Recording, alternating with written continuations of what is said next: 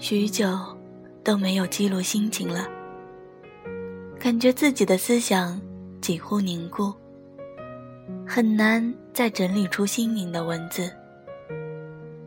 这样的心境，难免会滋生出烦躁，而原本的自信，也在这个时候大打折扣。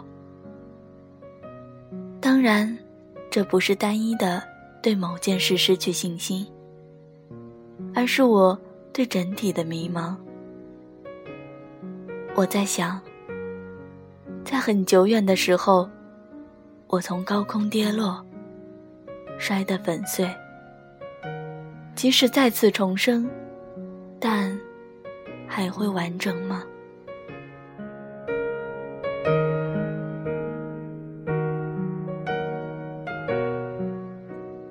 人是复杂的，当我们使用一些词汇去诠释他们的时候，也无疑是在诠释自己。很少有人没有悲惨的过去。诉苦也罢，聆听也罢，我们感受到的，都是那事件之外的一种情绪。往往我们会被那情绪感染，进而影响了我们自己的喜怒哀乐。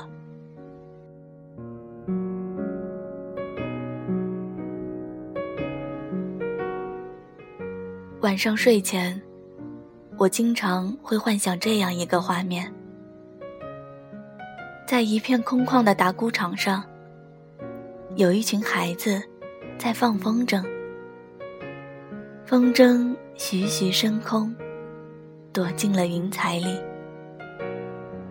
风筝避过了那些孩子们的眼睛，开始在云端之上互相的倾诉着。透过云彩的缝隙。他们看到那些孩子躺在麦秸垛上玩耍，他们渴望自由，想要飞得更高、更远。俯视的感觉是那么的惬意，绵绵的云朵也很舒服，所以他们不想被收回去，想挣脱身下那根线的束缚。于是，他们一起在空中盘旋，想要去驾驭更猛烈的风。终于，有只风筝挣脱了线，但它并没有随风摇曳，而是坠落了。其余的风筝都露出了惊恐的表情，它们停止了盘旋。躺在麦吉朵上的那群孩子都坐了起来，开始转动他们手中的摇杆，而断线的风筝挂在了树上。操纵它的那个孩子满脸无奈地站在树下，他爬不上去，那棵树太粗也太高了。踌躇了一会儿。他使劲拽断了风筝线，悻悻而归。那情景，被正在降落的风筝看得一清二楚。他们替那只挂在树上的风筝难过，同时也在为自己难过着，因为他们知道，自己永远也脱离不了那根线。和操纵那根线的孩子了，他们想要的自由是那么的遥远。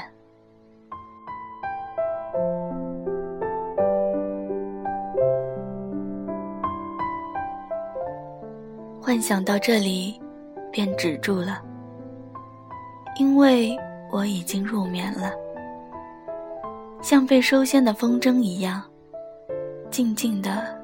进入了梦乡，而那种烦躁的情绪，也在迷迷糊糊中，逐渐的消退了。我的小时候，吵闹任性的时候，我的外婆总会唱歌哄我。夏天的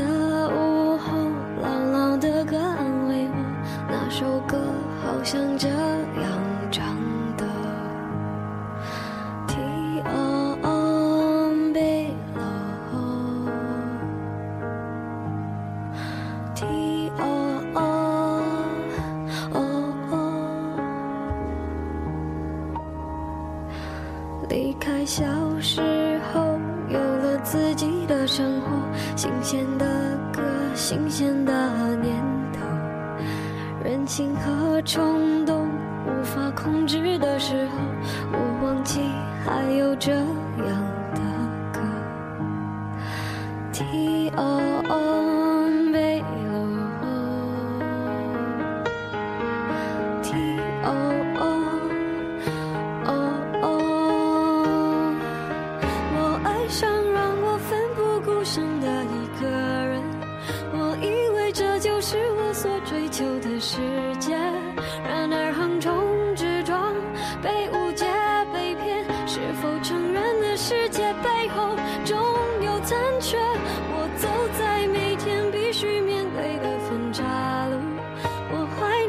去单纯美好的小幸福。爱总是让人哭，让人觉得不满足。天空很大，却看不清楚。好